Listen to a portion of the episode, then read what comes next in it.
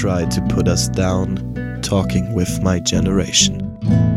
Und herzlich willkommen zur mittlerweile dritten Folge im Themenbereich Kolonialismus. Worum wird es heute gehen, Niki? Ja, wir beschäftigen uns mit äh, der Kolonialwirtschaft an sich. Ähm, auf was ähm, ist das ganze Prinzip ähm, des Kolonialismus aufgebaut gewesen? Wer hat davon profitiert? Wer wurde davon ähm, ausgenutzt? Und ähm, wohin ist das Geld überhaupt geflossen und von wem kam es? Das Ganze, ja, äh, überhaupt Kolonien äh, zu ermöglichen. Ja. Ja, ähm, bei dieser Folge erübrigt sich vielleicht trotzdem nur nochmal an Menschen als Warnung. Wir reden auch heute wieder über Kolonialismus und es kann auch heute sein, dass wir ähm, über koloniale Gewalttaten sprechen. Deswegen überlegt euch, ob ihr im Mut seid. Genau, wie der Niki gerade schon erklärt hat, geht es heute um die Wirtschaft und ich würde gleich mal eine These voranstellen, ähm, die du bitte gegenargumentierst, Niki. Kolonialismus hat Fortschritt und Entwicklung gebracht. Ich würde behaupten, das ist eine weit verbreitete These. Und mich würde jetzt interessieren, stimmst du dem zu? Boah, das klingt wie so ein Pitch, den ich jetzt hier abliefern muss. äh, Bitteschön. So nicht. Ähm, Argumentationstraining fünfte Klasse. Ja, Auf so, so fühlt sich so in zweierlei, zwei Gruppen antreten. Ähm, nein, dem stimme ich äh, nicht zu, weil der Fortschritt im Großteil nur den kolonisierenden Mächten geholfen hat. Ja, ich würde tatsächlich sagen, ähm, ebenfalls Nein sagen und ich würde sagen, genau, ähm, es geht ums Interesse der ähm, Kolonialmächte, äh, der Kolonialherren, unter anderem Deutschland, auf das wir uns ja hier äh, sehr viel in diesen Folgen beziehen. Ähm, und würde sagen, es ging vielmehr um Ausbeutung ähm, und was ich auch sehr interessant fand, in der Recherche ähm, hat ein Ökonom ähm, die These aufgebracht, die Länder, die weniger kolonisiert wurden, die stehen heutzutage wirtschaftlich besser da. Und das fand ich auch sehr interessant, weil natürlich fragt man sich so, okay, eigentlich haben wir ja die Wirtschaft und den freien Markt und alles in diese Länder gebracht. Ähm, aber anscheinend haben wir tatsächlich selbst innerhalb des freien Marktes äh, eine schlechtere Wirtschaft gebracht. Und warum, darauf würde ich am Ende vielleicht nochmal zurückkommen, aber jetzt vielleicht erstmal einsteigen, in was die koloniale Wirtschaft überhaupt äh, beschreibt, was sie überhaupt ist. Ähm, genau. Und äh, zuallererst habe ich ganz streberhaft eine Definition mal rausgesucht, was meint man mit äh, kolonialer Wirtschaft.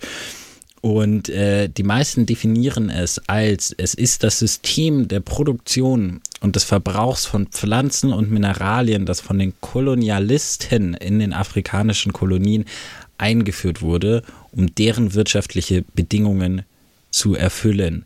Also die koloniale Wirtschaft hat nichts mehr mit der ursprünglichen ähm, Wirtschaft mehr zu tun, sondern lediglich mit der Wirtschaft der Kolonialmächte. Man kann sich das so vorstellen, die haben das Saatgut mitgebracht, die haben die Werkzeuge mitgebracht, die haben die Wirtschaftsstruktur mitgebracht und sozusagen nur ihre eigene aufgebunden. Natürlich auch mit, was ist nützlich vor Ort, aber in dieser Definition geht es vor allem darum zu sagen, so, hey, okay, es geht nicht um eine afrikanische Wirtschaft zu dem Zeitpunkt oder die Wirtschaft, die es davor in den Kolonien oder innerhalb der Einheimischen in den Kolonien gegeben hat, sondern es geht wirklich um diese Wirtschaft der Kolonialmächte. Und gerade am Ende hatte ich schon gesagt, dass es wirtschaftliche Bedingungen gab. Da gab es äh, viele von den Kolonialherren. Und ich habe mal ein paar ähm, aufgezählt. Zum einen die Märkte und der Markt als Grundstein des Kapitalismus. Es gab vorher in dieser Form keine Märkte. Damit äh, sind natürlich die Kolonialmächte sehr verzweifelt gewesen, denn sie brauchen einen Markt, sie brauchen einen Handel, schön nach marxischem Prinzip. Es muss ein Austausch der Waren stattfinden, damit der Kapitalismus ins Funktionieren kommt.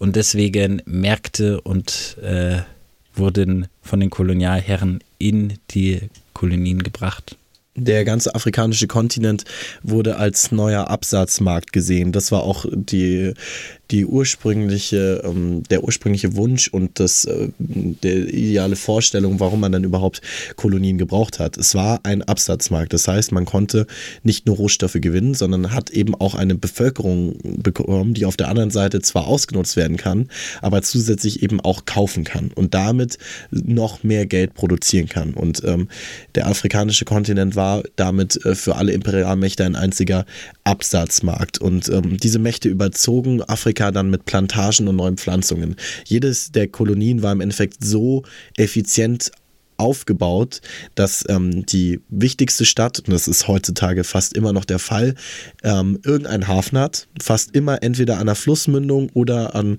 ähm, am Ozean selbst ähm, lag, einfach deswegen, weil sie von Schiffen aus am besten erreichbar sind. Und dann wurden ein paar effiziente Eisenbahnlinien strukturell nicht irgendwie, um äh, Menschen miteinander zu verbinden, sondern einfach nur um gewisse Rohstoffe zu erreichen, durch das Land gezogen, um so viel, so schnell wie möglich aus dem Land rauszubringen, ähm, mit so wenig Arbeitskräften ähm, wie möglich. Äh, und die Arbeitskräfte, die dann da gearbeitet haben, waren natürlich zum ähm, Großteil schwarze Menschen. Ähm, von Baumwolle bis zu Copra, das ist das Kernfleisch der Kokosnuss, was für Kokosöl ähm, genutzt wird, ähm, wurden, ja, es, es ist der halbe, halbe Kontinent heutzutage nur Plantagen, wenn man äh, von, ähm, also ich habe ein Buch gelesen, da beschreibt er, dass ähm, wenn man da von Kamerun in, ähm, in den Süden fährt, also Kamerun liegt am ähm, Atlantischen Ozean äh, neben in Nigeria, äh, in der Mündung von Westafrika und dem ja, Teil, der dann am Äquator dann anschließt, eben ich ein bisschen schwer zu beschreiben, also das, das Dreieck ungefähr, also ich weiß gar nicht, wie ich es jetzt in, in Worten fassen soll. Tab, Tabu kann ich es gerade nicht so sagen. Auf jeden Fall, ähm, wenn man dort einfach, ja, Tage kannst du da runterfahren, mhm. wie im mittleren Westen der ähm, Vereinigten Staaten von Amerika. Ähm, es ist nur Plantagen, es ist mhm. nur Plantagen und ähm, Cash Crops führen zu ähm, ähm, landwirtschaftlichen Monokulturen und Nahrungsdefiziten und Hungersnöten bis heute. Also Cash Crops sind im Endeffekt nur effiziente Pflanzen, die ganz, ganz schnell aufgezogen werden können, um eben bis, ähm, ähm, um so schnell Gewinn zu machen und so schnell so viel Profit zu erzeugen wie nur möglich. Subsistenzbauern ähm, konnten ihre Familien da nicht mehr nähern und mussten auf Agrarflächen arbeiten, um zu überleben. Und dann ist eben dieser Teufelskreis von ähm, ja, einem, einem Sklavenmarkt, der kein Sklavenmarkt mehr ist, aber einfach nur noch dennoch die Menschen ausgenutzt hat, weil sie einfach für sehr wenig Geld vor Ort arbeiten konnten. Absolut. Und mussten, ja, mussten, hatten ja keine ja. Wahl. Ja, und ich fand es äh, sehr wichtig, dass du am Anfang vor allem gesagt hast, mit eben auch diesen neuen Absatzmärkten. Das äh, fand ich sehr absurd, dass es ihnen eben auch darum ging, zu verkaufen und neue Kunden sozusagen zu gewinnen. Also auch für ihre eigene wirtschaftliche Dominanz äh, Verbesser Verbesserungen äh, zu erhalten.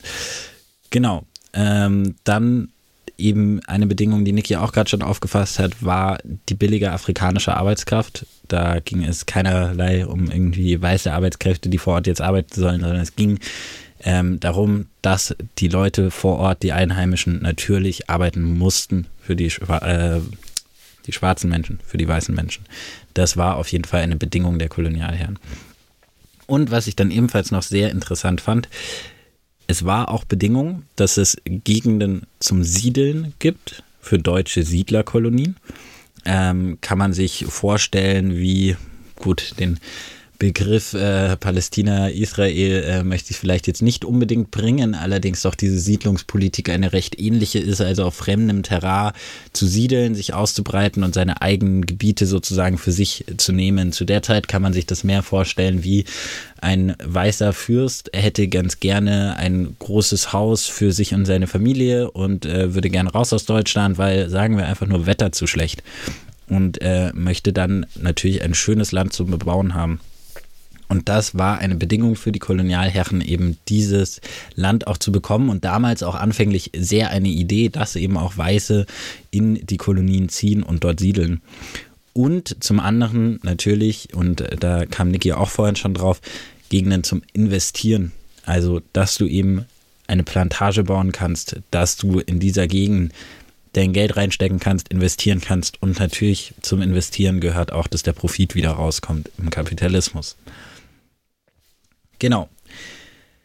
Und man kann im Endeffekt sich auch diesen Kolon Kolon Kolonisierung kann man sich natürlich so vorstellen, dass erst die Eroberung, diese Verträge, die wir in den letzten Folgen schon äh, erklärt haben, ähm, stattgefunden haben und es dann zur Durchsetzung der kolonialen Wirtschaft kam. Also sobald einigermaßen Ruhe da war, man im Optimalfall auch Übersetzer hatte, eine Ordnungsstruktur aufgebaut hatte, ab dem Moment ging es zu 100 Prozent um die Wirtschaft. Die Wirtschaft stand dann im Vordergrund die Wirtschaft hat so viel gerechtfertigt. Die Wirtschaft hat den ähm, gerechtfertigt, dass es wichtig war, Menschen vor Ort auszunutzen, weil es ihnen irgendwann ja wieder besser gehen kann. Die Wirtschaft ähm, hat gerechtfertigt, dass es wichtig ist, äh, diese Gebiete jetzt abzuholzen oder irgendwie äh, mhm. nutzbar zu machen. Die Wirtschaft hat gerechtfertigt, warum Menschen immer noch für Unterlohnherrschaft arbeiten mussten. Und die Wirtschaft hat ähm, auch gerechtfertigt, ähm, dass ja, ähm, Rassismus immer weiter Einzug gehalten hat, ähm, der eh schon da war, aber zusätzlich eben noch in einer, in einem finanziellen kapitalistischen Sicht auch nochmal ein Kastensystem aufgebaut mhm. hat, das davor nicht da war. Ähm, und äh, man kann es in einem schönen Beispiel sehen. Äh, zum Beispiel äh, wurde von äh, Togo, auch einer deutschen Kolonie, immer behauptet, ja, also davor saßen all diese Menschen immer nur unter ihren Palmen und haben nichts getan. Jetzt arbeiten sie effizient zwölf Stunden am Tag auf unseren Feldern und machen was aus ihrem Leben. Ja. Das fasst ganz gut zusammen, wie Kolonialwirtschaft damals funktioniert hat. Auf jeden Fall. Und genau wie du sagst, es ging eben darum, dass alles sich immer im Interesse der kapitalistischen Nation befindet. Dass im Sinne des Kapitalismus auch immer gehandelt wird.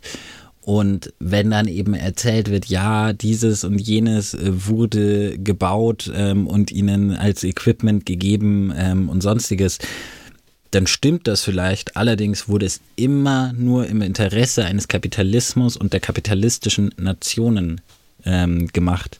Und man kann durchaus sagen, bevor die Kolonialherren, die meisten dieser Länder, die, wie wir ja auch schon gelernt haben, vorher überhaupt keine Länder waren, in diese aber trotzdem kamen, war dort kein Kapitalismus. Natürlich gab es äh, gewisse Formen von Tauschhandel, natürlich gab es unterschiedliche wirtschaftliche Systeme, aber den Kapitalismus, wie er im Westen damals schon dominant da war, auch mit dieser Arbeiterinnenklasse etc., das gab es in der Form noch nicht. Ähm, maximal in Nordafrika schon, allerdings äh, in den meisten anderen Regionen Afrikas gab es das nicht. Ja, also dieses effiziente, vor allem diese, dieses alles auf den Profit auszulegen. Selbst wenn Geld als, Handel, als Tauschhandel ähm, eben genutzt wurde oder eben ähm, um Waren von einem Ort zum anderen zu bringen, ähm, dann dieses ganze, die Karawanen sind natürlich auch umgezogen, haben Tauschhandel betrieben, um davon zu leben und haben auch mit Geld gearbeitet und das ist auch im Süden ähm, äh, des Kontinents der Fall gewesen.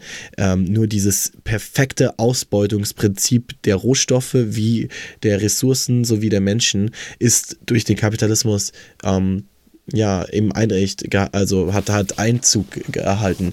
Und jetzt ist die Frage, Johnny, glaubst du, dass Kolonialismus diese Kolonien entstanden wären, wenn es keinen Kapitalismus gegeben hätte?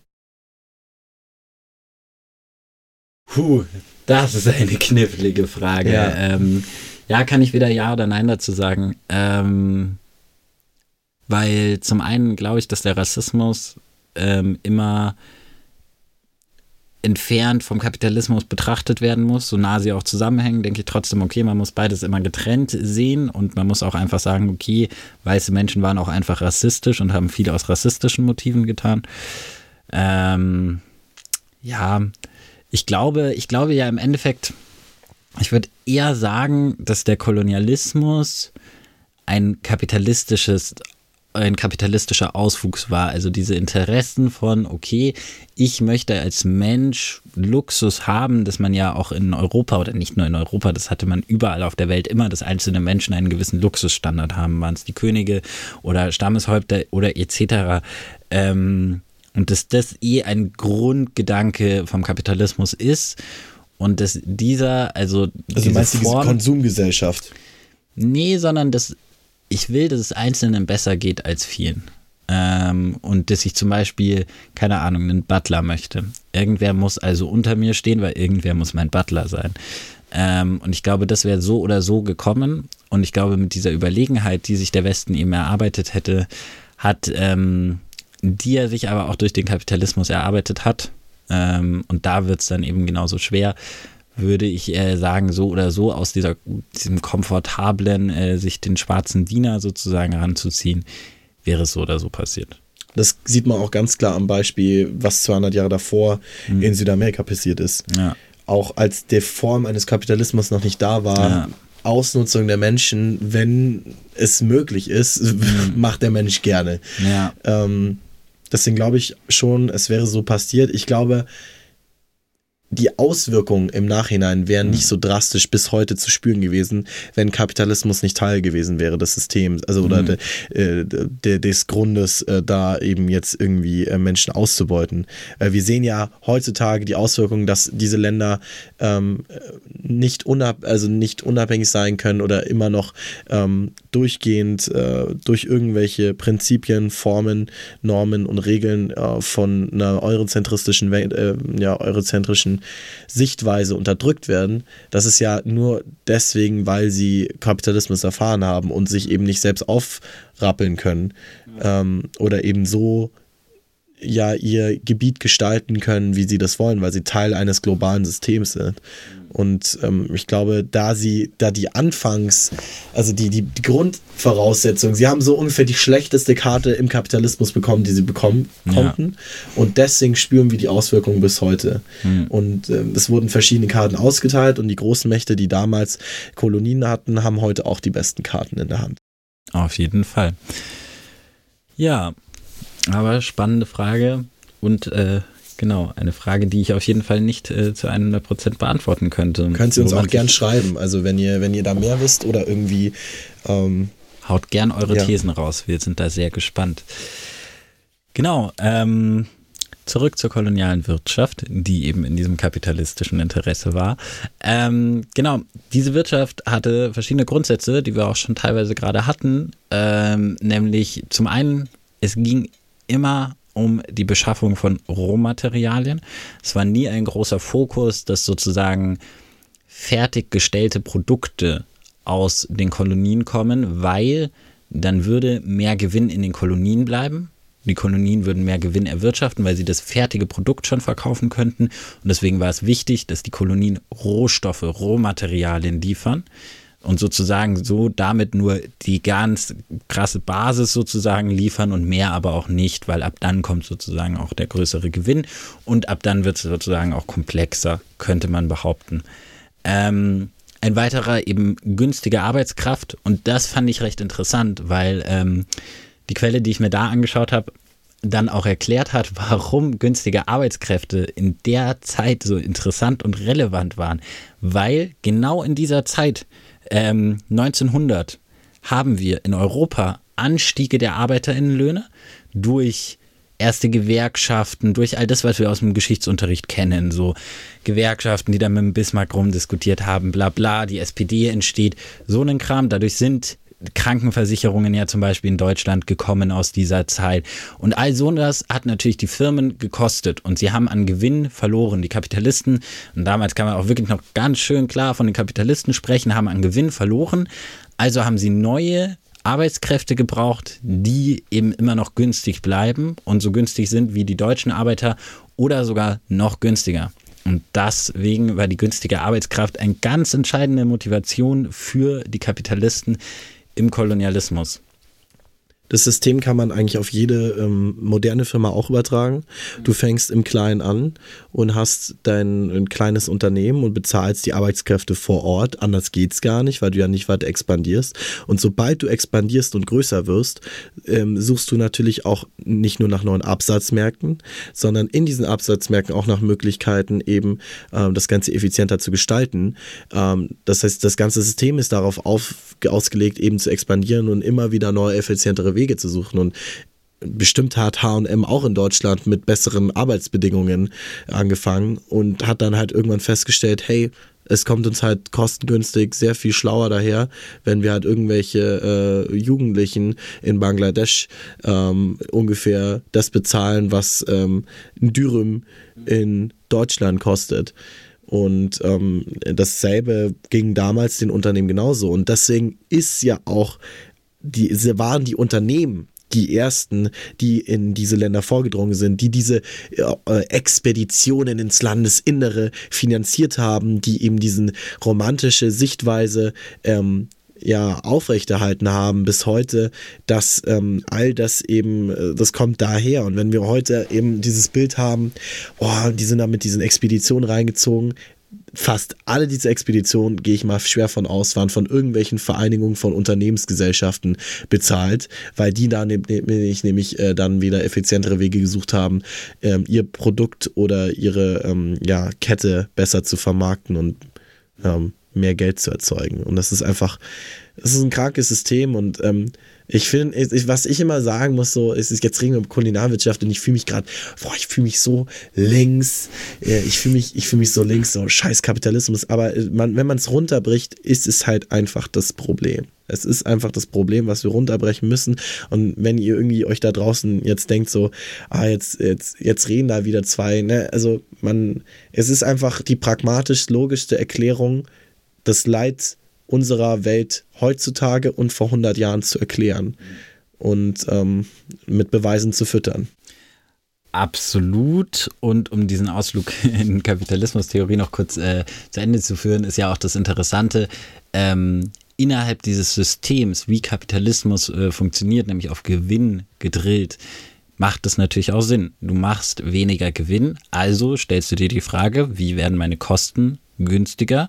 Oder schraube ich den Preis vom Produkt an, das kannst du dir aber meistens eher nicht so leisten, das ist eher so eine schwierige Sache. Ähm, außer eben dann noch dieses Angebot-Nachfrage-Ding, aber das mal jetzt wirklich beiseite so, äh, musst du natürlich irgendwie versuchen, deine Kosten günstiger einfach zu arbeiten. Kennt jeder von uns so, wenn die Miete teuer ist, muss man günstiger Essen kaufen, so der Kram. Und deswegen sind natürlich aus einer unternehmerischen Sicht, dass ein Unternehmen sozusagen gut im Kapitalismus läuft, macht es Sinn, sich immer die günstigsten Arbeitskräfte zu holen wo es sich dann halt rechnerisch mit Transport etc. lohnt für die günstigsten Arbeitskräfte. Und genau deswegen eben hier im Kolonialismus, äh, beziehungsweise in den Kolonien, eben auch dieses Rohmaterialien, das rechnet sich am meisten, die eben auszulagern. Ähm, genau. Aber absolut, Kolonialismus und Kapitalismus sind sehr zusammenhängende Themen. Wenn man sich jetzt noch überlegt oder irgendwie die Frage gestellt hat, warum ist denn vor allem der afrikanische Kontinent so überfallen worden und als einziger Kontinent komplett besetzt worden? Also nehmen wir jetzt mal Liberia und Äthiopien beiseite. Ähm, dann ist halt auch die Erklärung, okay, wenn wir Rassismus und Kapitalismus zusammenbringen, dann stellt sich von Unternehmen die Frage, okay, die am wenigsten menschenwürdigen Wesen auf unserem Planeten sind äh, Menschen mit einer besonders schwarzen Hautfarbe. Ähm, das heißt, am meisten können wir diese Menschen ausnutzen. Und auf der anderen Seite, wenn wir pragmatisch angucken, waren einfach schon viel mehr andere hm, Systeme in Sachen ähm, ja, ähm, Marktwirtschaft, in Asien oder im asiatischen Markt und in Südamerika etabliert. Also die äh, lateinamerikanische Szene hat sich durch ähm, Spuren von Maya, Inka, ähm, Azteken etc. anders rausgebildet und dann einer 200-jährigen Geschichte der Hispanier. Und ähm, im chinesischen äh, Meer ähm, war Indien und China ganz anders aufgestellt. Das heißt, du konntest als westliche europäische Macht da gar nicht so einen Einfluss gewinnen. Das heißt, der einzige Absatzmarkt, wo ähm, ja, man erstens äh, sehr einfach auf die Menschen irgendwie ähm, über die Menschen Macht gewinnen konnte und gleichzeitig aber auch irgendwie das rechtfertigen konnte für sich selber, für die Gesellschaft außenrum. Es ist einfach pragmatisch simpel gut gewesen, Afrika aufzuteilen im Vergleich zu Australien, Asien etc. Ähm, es hat einfach am meisten Sinn ergeben ähm, und wir wollen damit das nicht rechtfertigen, wir wollen nur euch erklären, wie es dazu kam, dass wir heute darstellen und im Fernsehen eine, eine Werbung sehen, 2 Euro Kaffee am Tag könnten auch ein Mädchen in ähm, Somalia oder Angola äh, für einen Tag überleben lassen. Ähm, das sind diese Bilder, die in unseren Köpfen durch solche pragmatischen Entscheidungen Ende des 19. Jahrhunderts entstanden sind und bis heute andauern. Und ich frage mich, wie lange wir da noch drin sind, wie lange wir diesen, diese Kolonialwirtschaft, Gedanke, wie lange das noch Teil unserer Welt wird. Und ich sage, das dauert sicher noch 200 Jahre, bis da wirklich nichts mehr, wenn nicht länger, nichts mehr irgendwie sozial noch bei uns gesellschaftlich da ist. Mhm. Auf jeden Fall. Fahren wir nun aber fort. Mit meiner Struktur, die Niki gerade komplett zerschießt. Ähm, obwohl du eigentlich gerade noch sehr gut am Thema dran warst, ähm, nämlich zum Thema Absatzmärkte. Ähm, was ebenfalls natürlich bis heute andauert und auch noch weiter andauern äh, wird, ist äh, das Importieren aus Europa. Also das Kolonien einkaufen in Europa und die Produkte ebenfalls kaufen und konsumieren. Und jetzt wird man sich fragen, naja, also wir sind ja Deutschland, wir haben super schöne Produkte. Zum Beispiel, Niki, was, was könnten wir geilen Deutschen da jetzt verkauft haben? Unsere schöne Waffen. Dann hätten wir, glaube ich, noch was Gutes verkauft. Aber das haben wir uns ja damals natürlich nicht getraut.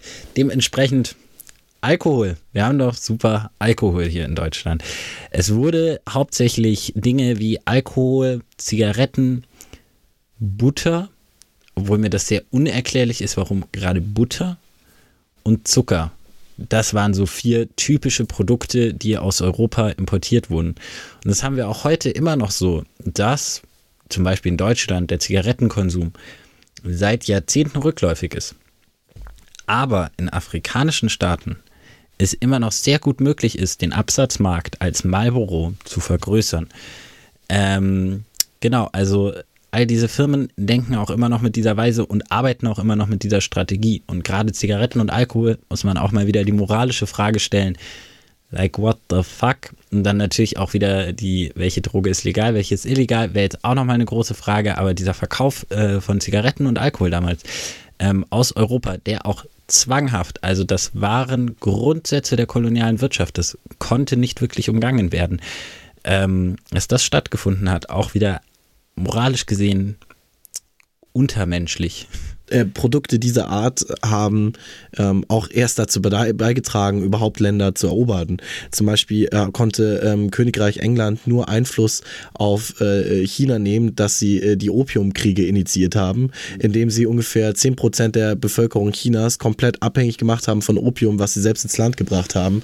Ähm, und dann erst eben überhaupt äh, die Macht hatten, da das Land so geschwächt war als Nation, ähm, ähm, ja, eine eigene neue Kolonie dort dort aufzubauen. Ja, ja, auf jeden Fall. Und zum letzten Punkt dieser Grundsätze zu kommen, ähm, das haben wir in den letzten Folgen auch schon angesprochen gehabt, ähm, das selbst finanzieren müssen. Das war ebenfalls ein Grundsatz, weil sowohl der deutsche Staat wie auch die Kapitalisten wollten kein Miese machen. Sie haben Miese gemacht, das ist keine Frage inzwischen, aber sie wollten es damals nicht. Und deswegen ging es darum, dass durch Steuern, durch alle möglichen absurden Steuern, die in Europa zu dem Zeitpunkt nicht mehr durchgegangen wären und in der Bevölkerung auf zu viel Widerstand gestoßen hätte, ähm, also echt nicht mehr machbar gewesen wäre, wie zum Beispiel pro Kopf im Familienhaushalt und das fünfjährige Kind dafür musste auch schon Steuern bezahlen und so ein Kram ähm, durch absurde und sehr, sehr hohe Steuern, die dich eigentlich nur noch am Existenzminimum äh, kratzen haben lassen, ähm, mussten die Unterdrückten sich ihre eigene Unterdrückung selbst finanzieren, um diese Brutalität mal so ein bisschen zu zeigen. Nun denn, trotz alledem möchte ich auch noch so ein bisschen die Charakteristiken dieser Wirtschaft äh, mit erklären. Zum einen, das hatten wir jetzt schon die ganze Zeit, Import-Export orientiert. Also es sollte sowohl Import wie auch Export, also eine, ein Andocken an den globalen Markt, den wir auch heute noch haben und wo auch heute kein Land ist vom globalen Markt ausgenommen. Es gibt vielleicht kleine Gebiete, die sich so ein bisschen rausnehmen, aber eigentlich ist niemand vom globalen Markt ausgenommen. Also dieser Import-Export-Charakter. Dann physische Infrastruktur. Ähm, natürlich brauchst du ähm, für eine solche Wirtschaft eine gewisse Infrastruktur, die es natürlich noch nicht gegeben hat in den Kolonien.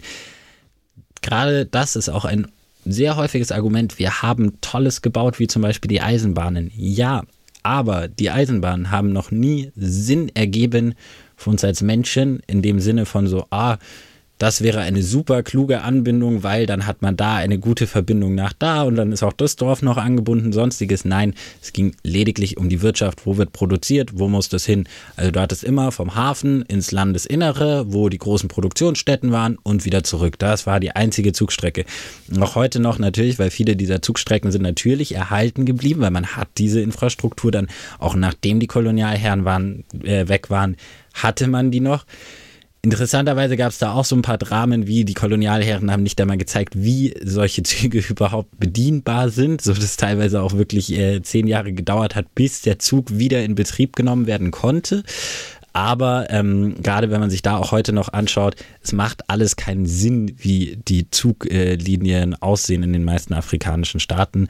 Das macht nur wirtschaftlich gesehen einen Sinn eben zu jener Zeit. Dementsprechend nein, das hat afrikanischen Staaten ganz sicher nicht wirklich was gebracht. Es hat eher Geld verschwendet und alles wieder auf die Wirtschaft fokussiert und den Kapitalismus auch noch mehr diesen Ländern aufgedrückt, dass auch bis heute dieser natürlich mehr ähm, weiterherrscht. Dann, was ich auch sehr krass fand, Währung. Es wurde tatsächlich in, den meisten Kolonien die Währung der Kolonialherren eingeführt. Manchmal noch auf eine bisschen andere Art sozusagen. Also dann gab es, keine Ahnung, nehmen wir mal den kongolesischen Dollar als Beispiel oder sowas. Also die Währung gab es übrigens nicht wirklich, möchte ich jetzt nicht äh, Fake News machen, aber ähm, das dann sozusagen so ein Dollar für das Land nochmal extra gab, aber damit man eine andere Währung hat.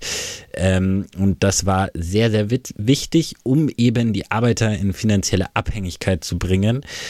Ähm, weil dieses Geld natürlich hauptsächlich die Kolonialherren zum einen haben, zum anderen so sich die Kolonien auch in der Abhängigkeit der Währung, und da werden wir jetzt vielleicht ein bisschen zu nerdig wirtschaftlich, aber Währung ist tatsächlich ein relativ relevantes Ding.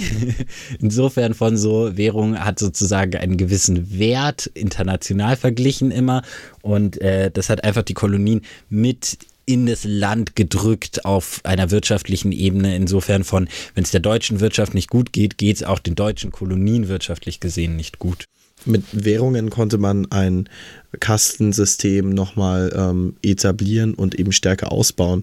Einfach dadurch, dass man ihn nicht nur eben irgendwie Gedanken aufgedrückt hat, sondern ihn wirklich ein, ihr Tauschmittel einfach geändert hat und eben so abändern konnte, wie man es selbst wollte, ohne dass sie dort selbst darauf Einfluss nehmen konnten hm. und wollten.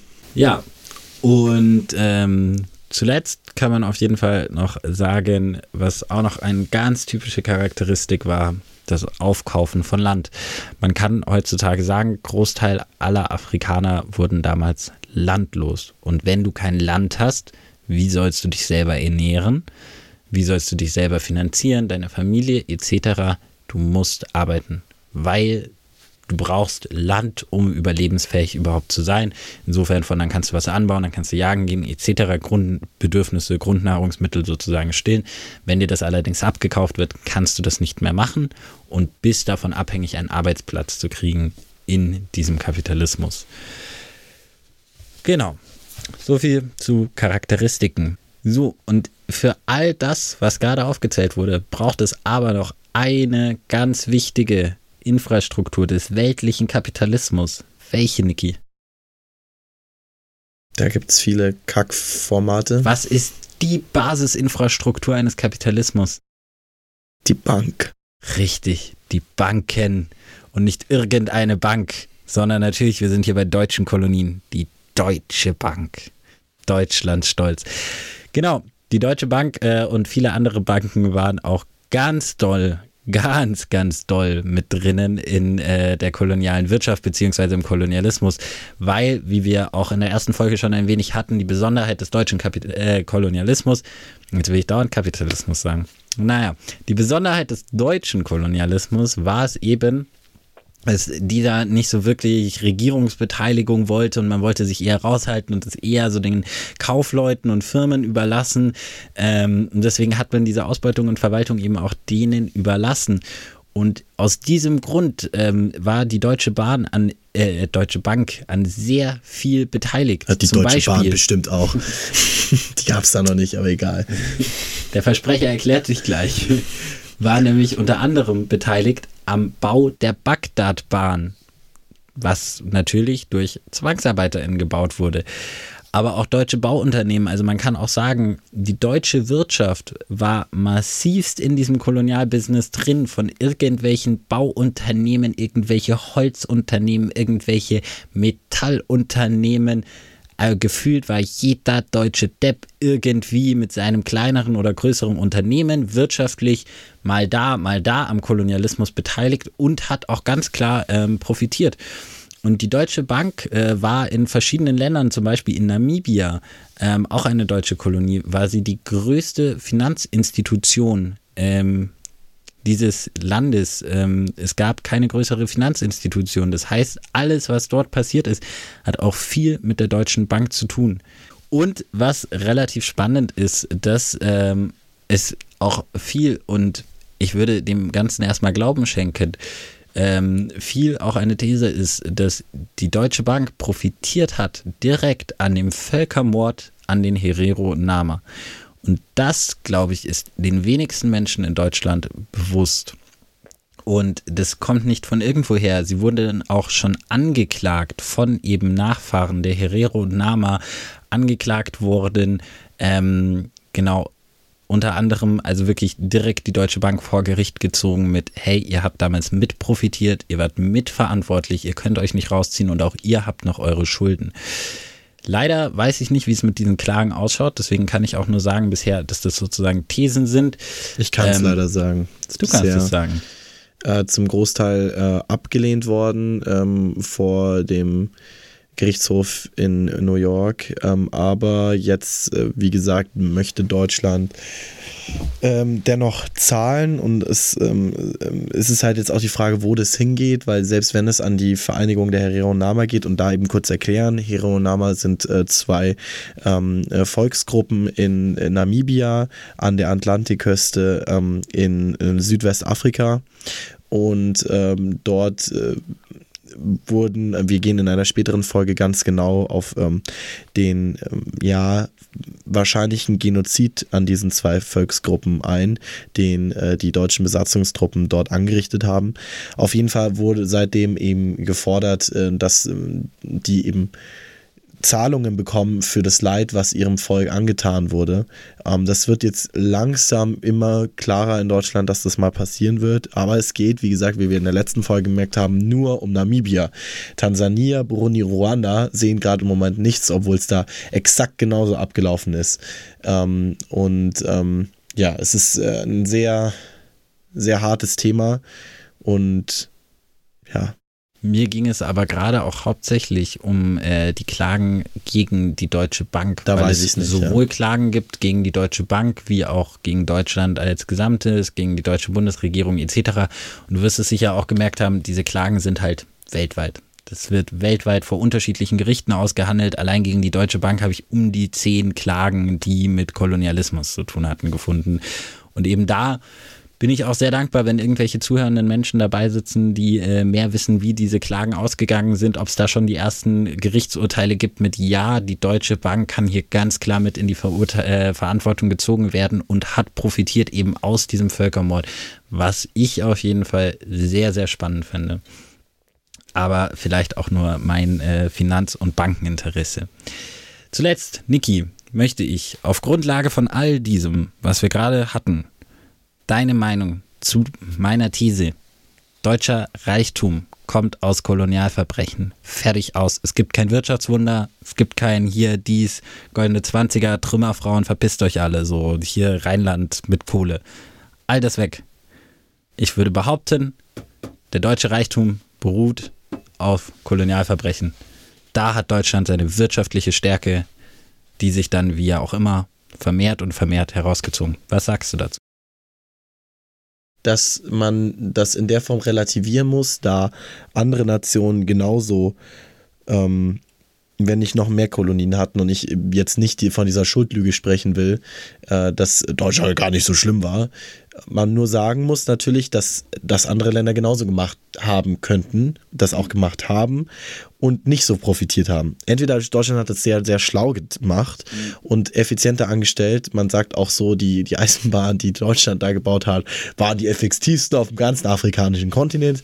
Ähm, aber äh, dennoch muss man natürlich schon sagen, Reichtum, der seinen Profit von außerhalb hat, und irgendwie von einem globalen System angesteuert wird, beruht eigentlich fast immer auf, also auf einem kolonialen Kapitalismus, egal welcher Nation. Ähm, und ich glaube, jede Person, die diese Unternehmen heute noch nutzt, muss sich klar sein, was für eine Geschichte dahinter steht. Jeder, der ein VW-Auto fährt, muss sich klar sein, dass damit ähm, ähm, Unterdrückung in Argentinien und Brasilien stattgefunden hat, dass die Teil des nationalsozialistischen Regimes waren. Jeder, der die Deutsche Bank nutzt, jeder, der diese alten Institutionen nutzt, kann man davon ausgehen, dass da nicht alles rosig lief. Und ähm, ja, klar, alle, alle also irgendwie Gesellschaften, die heute noch existieren, die damals schon da waren, die haben natürlich Mist gebaut, weil sie Teil des Systems waren. Weil sie Teil des Systems waren. Ich will dann niemanden an die Wand stellen, so, du bist Teil des Systems, das heißt nicht, dass du es richtig machst oder nicht verurteilt werden kannst, aber es ist rein logische Schlussfolgerung, dass ein Teil des äh, heutigen, ähm, ja, des heutigen Reichtums ähm, auf ähm, Kolonien beruht, sei es in Deutschland, sei es im Deutschen Reich oder in anderen Ländern. Ähm, die, das Wirtschaftswunder in den 50ern ist, glaube ich, auch ähm, durch einfach eine sehr ähm, eine gute Westanbindung und einem Aufschwung äh, durch neue Absatzmärkte im Land, das muss man jetzt wirklich mal dazu sagen, äh, zu erklären erklären. Ähm, Dennoch hat es nichts damit zu tun, dass pro Jahr, selbst wenn Steuern hinterzogen werden, ein Großteil des Reichtums Deutschland aus seinen Unternehmen entsteht ähm, und das bis heute andauert. Das heißt, wenn ein, ähm, eine deutsche Bank ähm, Steuern zahlt, dann ja, wird das Deutsche Reich heutzutage, die Bundesrepublik Deutschland, auch noch von solchen Dingen mitfinanziert. Auch noch von solchen Ausbeutungen, Aktionen, die auch heute noch Teil des globalen Marktes sind. Jedes Land profitiert von, also jedes Land, das Glück hat, auf der Gewinnerseite zu sein, profitiert vom Kolonialismus. Voll ich äh, glaube halt, das Spannende ist, ähm, oder was ich auch nochmal finde, was mal wieder so ein, ja, meine Enttäuschung irgendwie über die Deutschen äh, als Volk, Ethnie oder sonstiges und äh, nochmal so ein, die Deutschen haben einfach gar keine Moral untermauert, äh, meiner Meinung nach, ist halt, ich habe da recherchiert und es ist sehr schwierig dazu zu recherchieren, gerade zu diesen Unternehmen, weil wenn deren Kolonialismus aufgearbeitet wurde, dann meistens von drei Historikern, die da vor Ort leben, die dann mal von allen Unternehmen in Hessen zum Beispiel, also viel habe ich über Hessen gelesen, da ja auch Deutsche Bank, ähm, die sozusagen dort diesen Kolonialismus aufgearbeitet haben und geschaut haben, welche Unternehmen haben welchen Profit damals gezogen. Und was aber ganz klar bei der Recherche rausgekommen wäre, ähm, und gerne Korrektur, falls ich da falsch liege, aber dass kein einziges Unternehmen sich entschuldigt hat und zurückgezahlt hat, weil diese Unternehmen, ähm, und da waren viele dabei, die da aufgezählt wurden, das sind große, bekannte Unternehmen, irgendwelche Edeka. Holz, Metall oder nehmen wir auch nur einen Edeka, ähm, dass diese Unternehmen einfach sagen, okay, hey, schaut mal, wir haben in dem Land, in der und der Region damals richtig Scheiße gebaut. Wie können wir das jetzt halt wieder gut machen? Wie können wir uns entschuldigen? Auch gar nicht nur um dieses öffentlichkeitswirksame oder sonstiges. Wenn du in einem Unternehmen arbeitest, dann kennst du die Unternehmensgeschichte. Vor allem, wenn du da mal 20 Jahre arbeitest oder am besten, meistens sind es ja auch gerade so in den Vorständen Familienunternehmen, dass du da nicht mal da sitzt und sagst, hey, schaut mal, wir haben vor 20, 30 Jahren in dieser Kolonie die und die Kacke gebaut und Millionen gemacht und das ist vielleicht einer der Grundsteine unseres Unternehmenserfolgs gewesen wir zahlen etwas zurück, unabhängig von der Regierung, unabhängig von jetzt irgendwie, oh, heldenhaft oder sonstiges, sei es in Entwicklungsform oder sonstigem, dass das nicht passiert, das finde ich krass, weil das so, also das sind einfach tausende Menschen, die sich bewusst sind und es nicht machen.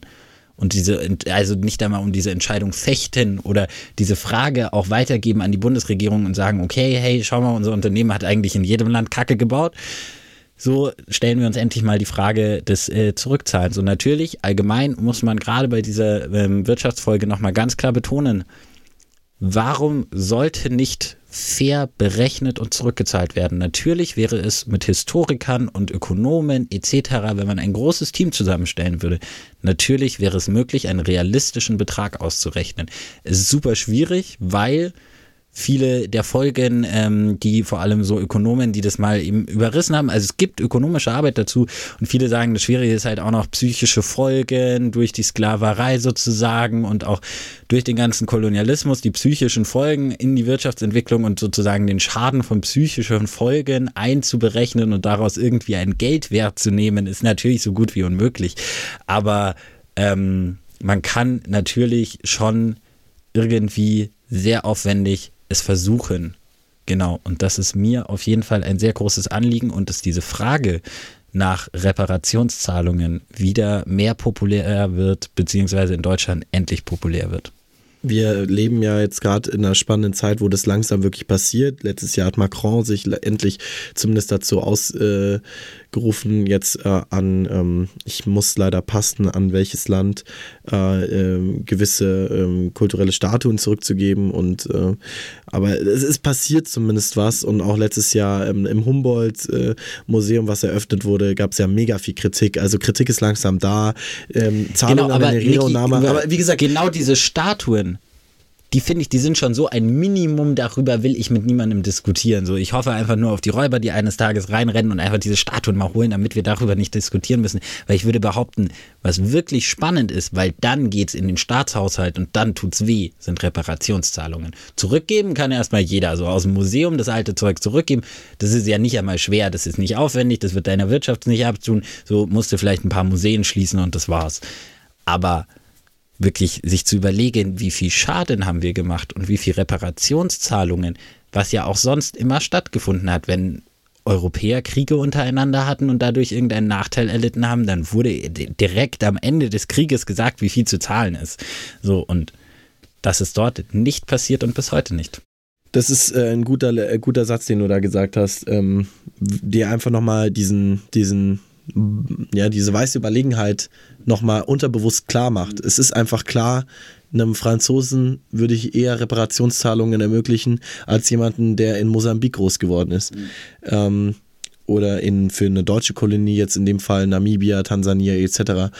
Ähm, und ja, ich, ich, ich, auch deine Frage beschäftigt mich sehr, warum nicht eine dieser Unternehmen, die jetzt äh, echt viel Kacke gebaut haben, nicht einfach mal sagt, sich das eingesteht und irgendwie, ähm, das würde sie ja nicht mal schmerzen, halt ein bisschen Prestige aufzuarbeiten, halt das ähm, ähm, zurückzahlt oder irgendwie da einen Teil abgibt. Ähm, und ich nehme an, und das ist muss traurig, eine traurige Annahme und ich kann die nicht bestätigen in keiner Form. Ich glaube leider, dass es da interne Gespräche gibt, und einfach pragmatisch abgewegt wird, was effizienter fürs Unternehmen ist. Und ich glaube, dass sie an die Personen, die sie gerade erreichen, eher Menschen verlieren würden, wenn sie sich jetzt rausstellen ähm, und das nochmal klar machen, weil das bisher niemand weiß und dieses ähm, Wegschweigen für sie gerade pragmatisch simpler ist, als es groß zu verkünden und äh, eine Abgabe zu machen und darauf zu pochen, dass dann Menschen wieder,